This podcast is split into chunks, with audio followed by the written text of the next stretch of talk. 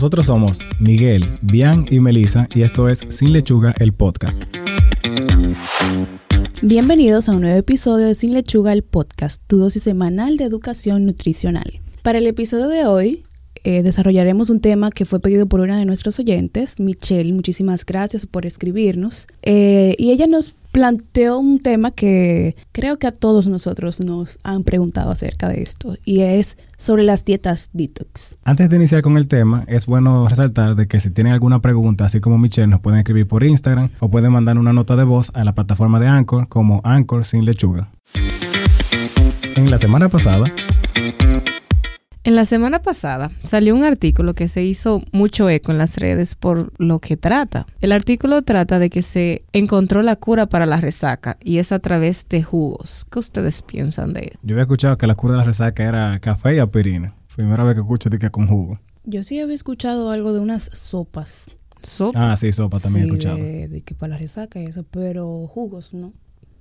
Tuve la, la de la sopa, tengo que investigarla, te la debo. Bueno, sí, yo creo que hay incluso una clínica de la resaca, algo así. ¿En serio? Primera vez que escucho eso. Pero es como con sopas y cosas así. Pero con jugos no. ¿De qué trata? O sea, ¿cómo, cómo te cura? jugo cómo es? ¿Cómo te cura la resaca? Bueno, el estudio fue hecho cura como si la resaca fuera una enfermedad. Bueno, hay gente que la resaca lo deja como si la, la sufre como si fuera una enfermedad. bueno, sí, eso, eso depende del personaje. Eso sí. Bueno, el estudio se hizo en la India y lo que, lo que dice el artículo que vimos aquí en el país, que se hizo eco en el Diario Libre, eh, es que de, jugo de pera, de limón y de agua de coco. O sea, la mezcla. Una mezcla, pero una mezcla de otros jugos, eso es lo que ellos eh, dicen que... Ajá, 25% jugo de pera, eh, 10% no, perdón, 65 jugo de pera, 25 de limón y 10 de coco. Ok, tiene su dosificación y todo, esto está bien pensado. Sí, está bien pensado, pero eh, si tú vas al estudio, dicen que también, o sea, fueron al supermercado, si vamos al estudio, estudio donde lo sacaron, ellos fueron al supermercado, compraron jugos y también, o sea, compraron todas las frutas y productos lácteos. Ok. Y se pusieron a mezclar. Lo interesante de esto es que primero, el estudio se hizo en vitro, o sea, es decir, no se dicen, todavía no se ha hecho en humano. O sea, no está acto, no se puede decir que cura la resaca para nosotros porque no se ha probado en humano. Ok. Entonces, ahí como que, tú me entiendes. Ya, ya te pones a sospechar. Claro, y que todavía no ha llegado a esa etapa. Sí, pueden seguir porque está bien fundamentado, pero podrían seguir haciendo, o sea... Investigación. Las investigaciones correspondientes para luego afirmar eso. Pero mientras tanto, yo entiendo que las rapiditas resuelven. este sigue siendo como... Un shootout. Sí. Entonces, ellos dicen que con una mezcla de esos jugos, ya solamente ese jugo, eh, cuando tú te levantas el otro día con la resaca, ya tú estás sano. O sea, eso es como, como un cuchillo, como dicen aquí. Bueno, de acuerdo a la científica de allá, dice que, que es recomendable tomarlo con una ensalada de queso, pepino y tomate para aliviar los malestares como el dolor de cabeza y las náuseas, para que se vaya, se vaya más rápido. Se vaya más rápido, ok. Ya saben, señores, ahí tienen. Si quieren si experimentar. Comenzar a probar estos remedios. De hecho, ellos dicen que el mito de café con la resaca es, o sea, que el café te ayuda a prolongar la agonía de los síntomas. Ah, que lo hace de que peor. Sí. Ah, mira. No sé. Yo cuando tengo ese inicio de dolor de cabeza después de una noche de... Yo busco de café, no sé. No sé. Ustedes dirán. Bueno. Nada, señores, si quieren probar y experimentar y luego dejarnos saber qué tal. Si nos escriben si les dio resultados. si les dio resultados. Su jugo con ensalada de pepino y cosas. Entonces, señores, hablando de lo que ya es nuestro tema en sí, que como habíamos dicho al inicio es el detox y productos que dicen ser detox, dietas y demás. Todo lo que promueve el detox. Exacto. Entonces, eh, lo primero que deberíamos saber de dónde viene esto. ¿Dónde se origina? Nosotros lo mencionamos, de hecho, brevemente en un episodio ya en la primera temporada, ¿a qué tiempo? En La magia negra de las 1990. Pero lo que, esa pregunta es muy buena, porque cuando uno piensa en el origen del detox, casi siempre lo asocia como algo nuevo, porque siempre tiene como un tiempo en que llama mucho la atención.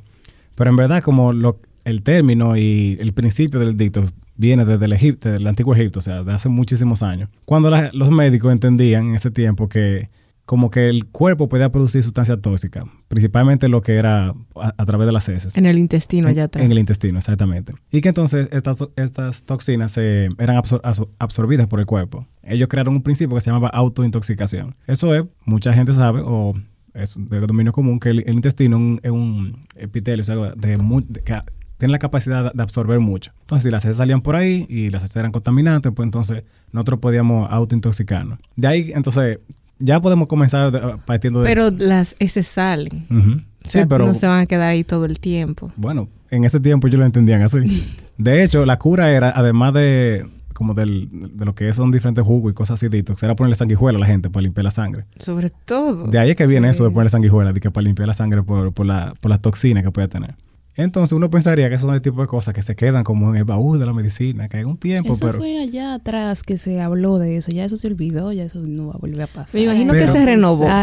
No, no se reno- bueno, no se renovó. Todavía en el 1900 la gente no lo, no lo había como desmentido. Después de ahí ya cuando la el- los conocimientos que tuvimos en medicina y fisiología eh, evolucionaron, ya enviaron una carta a la revista médica, que es una revista muy famosa que se llama El Lancet, desmintiendo como de, ok, esto de la autointoxic- autointoxicación es totalmente falso, no tiene ningún principio médico, esto no es, no es eh, cierto. Pero el problema es que obviamente cuando salen este tipo de cosas, las personas no se enteran mucho del- de la respuesta, como de, ah, se desmintió esto, no hay personas que se quedan con eso.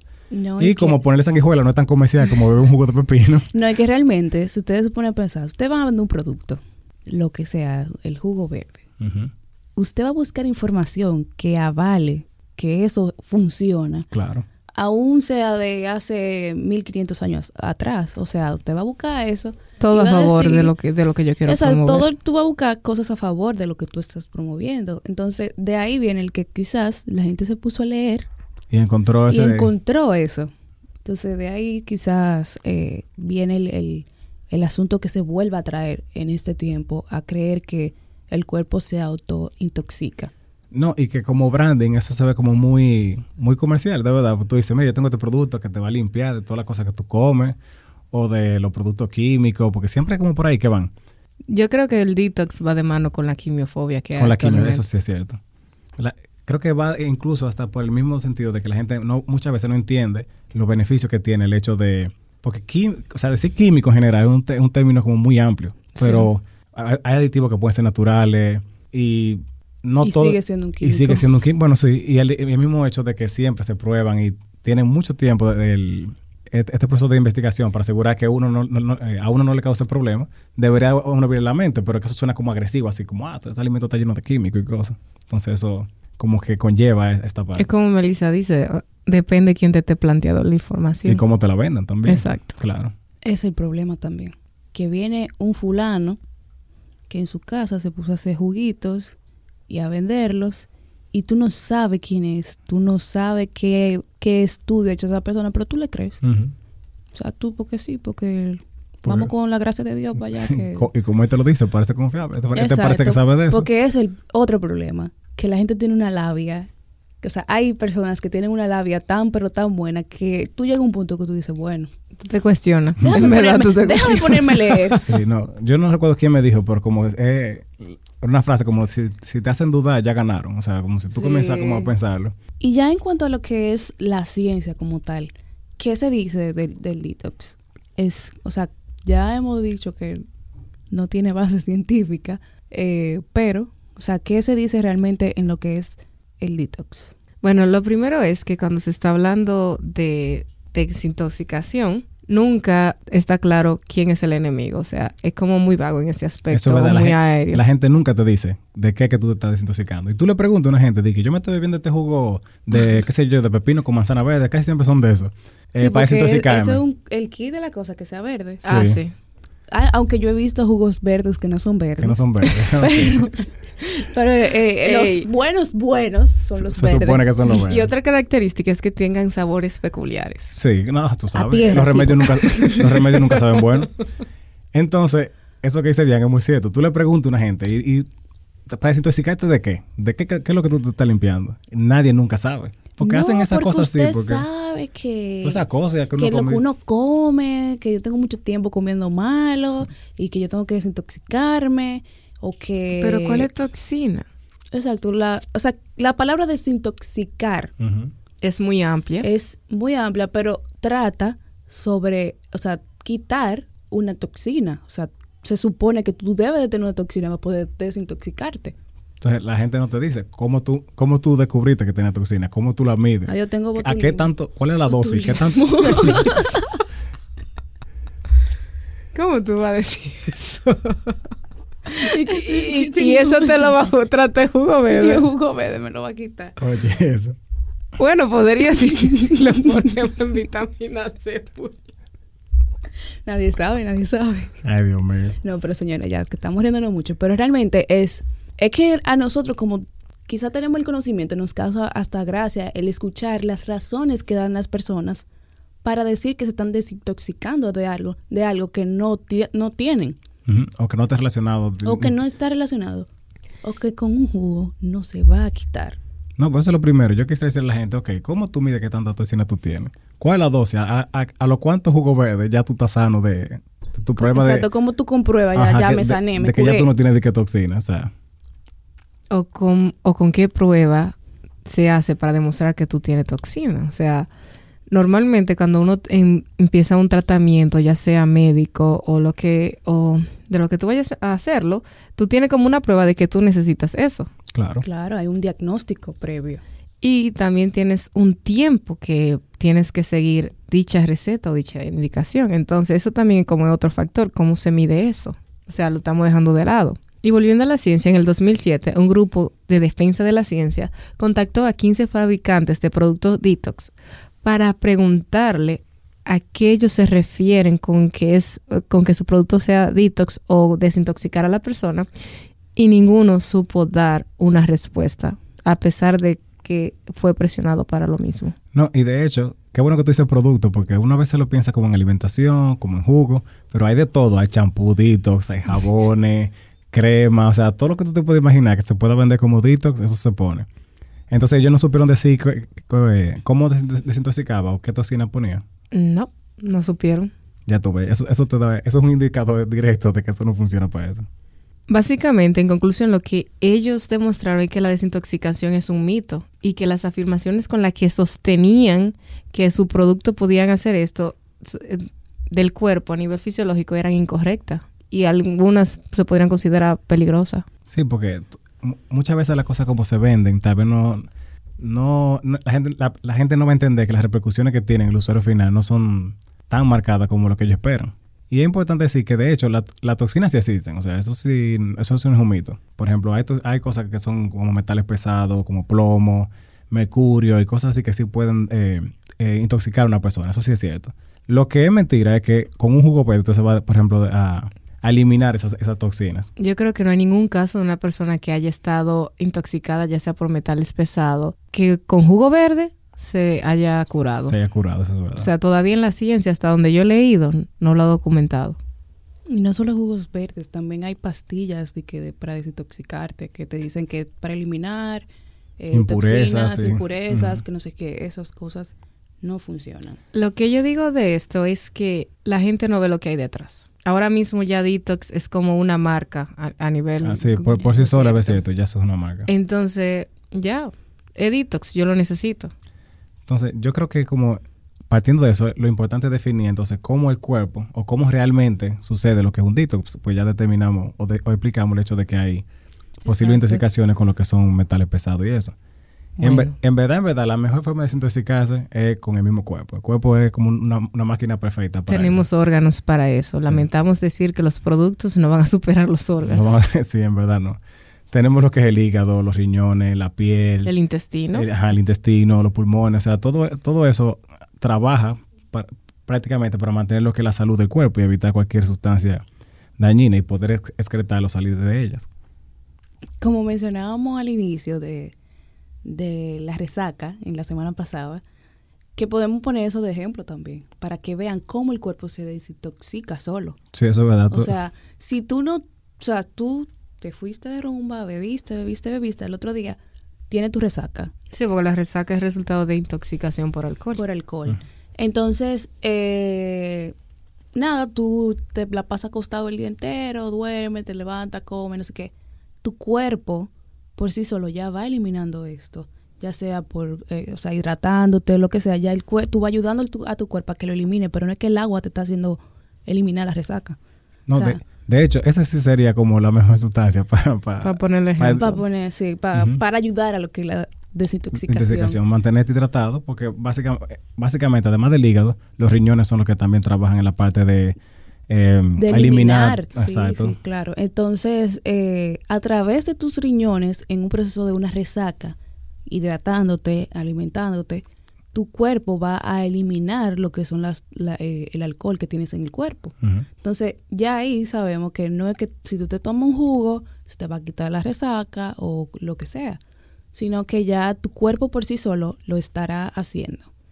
Y en ausencia de enfermedad o O alguna tú- condición así Ajá, específica. exacto. Si tú no tienes ninguna condición específica, ese proceso va a ocurrir automáticamente, así como tú te levantas todos los días. Asimismo, tú, eh, todos los órganos van a hacer ese proceso. Seguimos yendo al baño normal, hacemos del 1, hacemos del 2. Sí. No, o sea, es verdad, no hay como un, ningún té, ninguna dieta, ni cosas así que te ayuden para lo que es de que desintoxicarse. Ya, como muy bien lo dijimos anteriormente, el cuerpo se, se lo, lo- lo puede hacer por sí solo. Pero siguiendo en eso mismo, es bueno de- de desmentir otro mito que va de la mano con cómo funciona el cuerpo. Muchas personas entienden que el sudor, o sea, con el hecho de sudar, también va de la mano con el proceso de detox. Por eso hay personas que se ponen un sabón y salen malos porque, ok, yo tengo que limpiarme. Y en verdad, ya mencionamos los órganos, lo que sucede la, el, el proceso de des- desintoxicación y no tiene nada que ver con el sudor. Así vimos con el, el asunto del sudor, que al- en la parte de que cuando haces ejercicio, que hay gente que se pone eh, Una funda, una sí, funda de que para, para o sea, sudar. una bolsa para tú Sí. sudar más y así bajar más de peso. La persona cree que el sudor es grasa. Sí. ¿Verdad? Pero no, o sea, eso tampoco te ayudará a eliminar nada. O sea, usted se está deshidratando Sí, porque- y eso es lo que usted está expulsando de su cuerpo. O sea, el sudor es 99% agua. O sea, también va a haber presencia de lo que es el electrolito, de sodio, potasio y cloruro y cosas así. Pero princip- es principalmente agua. No quiere decir que eso le ayude a usted a quemar grasa o que lo ayude de alguna forma a desintoxicarse. Otro tema que sería bueno aclarar es lo que las limpiezas que hacen a través del colon. Sí, eso también. Eso, eso, Eso es, es muy dramático. y es peligroso incluso. Exacto, porque también lo hacen así. Vi un video y vamos a hacerlo porque me encanta cuando nosotros nos ponemos creativos. Los enemas con fines detox no van a reemplazar lo que ya tu cuerpo hace. Y de hecho, el, el intestino grueso, el colon y todo eso tienen una parte importante en lo que es la desintoxicación de tu cuerpo. Entonces, ¿por qué acelerarlo o creer que algo más va a poder hacerlo? Además de que es un, un proceso muy agresivo que le estás haciendo a tu cuerpo. Y que- ajá. Y que no, o sea, tu cuerpo no está hecho para eso. O sea, para que tú le hagas eso, porque ya lo hace por sí solo. O sea, eso solamente es válido si la persona lo necesita, que no ha ido al baño.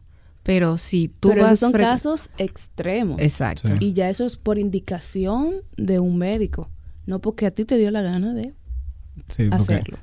hacer, eh, hacer esta práctica de manera muy común trae, trae repercusiones Exacto. muy Muy graves. grave. Hacerlo muy cuerpo, frecuente también. No, o sea, eso no es algo que tú deberías hacer. Yo creo que no hacerlo nunca. O sea, si no es necesario, o sea, por indicación sí. médica, De no mm, hacerlo. Claro.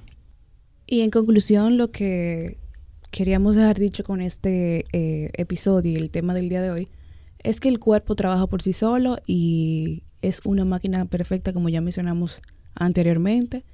No es necesario que consumamos ningún producto que sea detox porque realmente no va a ayudar o nos están vendiendo una, una teoría que no es cierta. Entonces, seamos un poquito más críticos, como dice Bian, y, Y no gastan su dinero. O y sea, no gasten su dinero. si de verdad usted estuviera intoxicado por lo que ya dijimos, algún metal pesado o algo así, vaya donde un médico, no se ponga a inventar con jugo, que esa persona seguro le va a recetar lo que sea que usted necesite.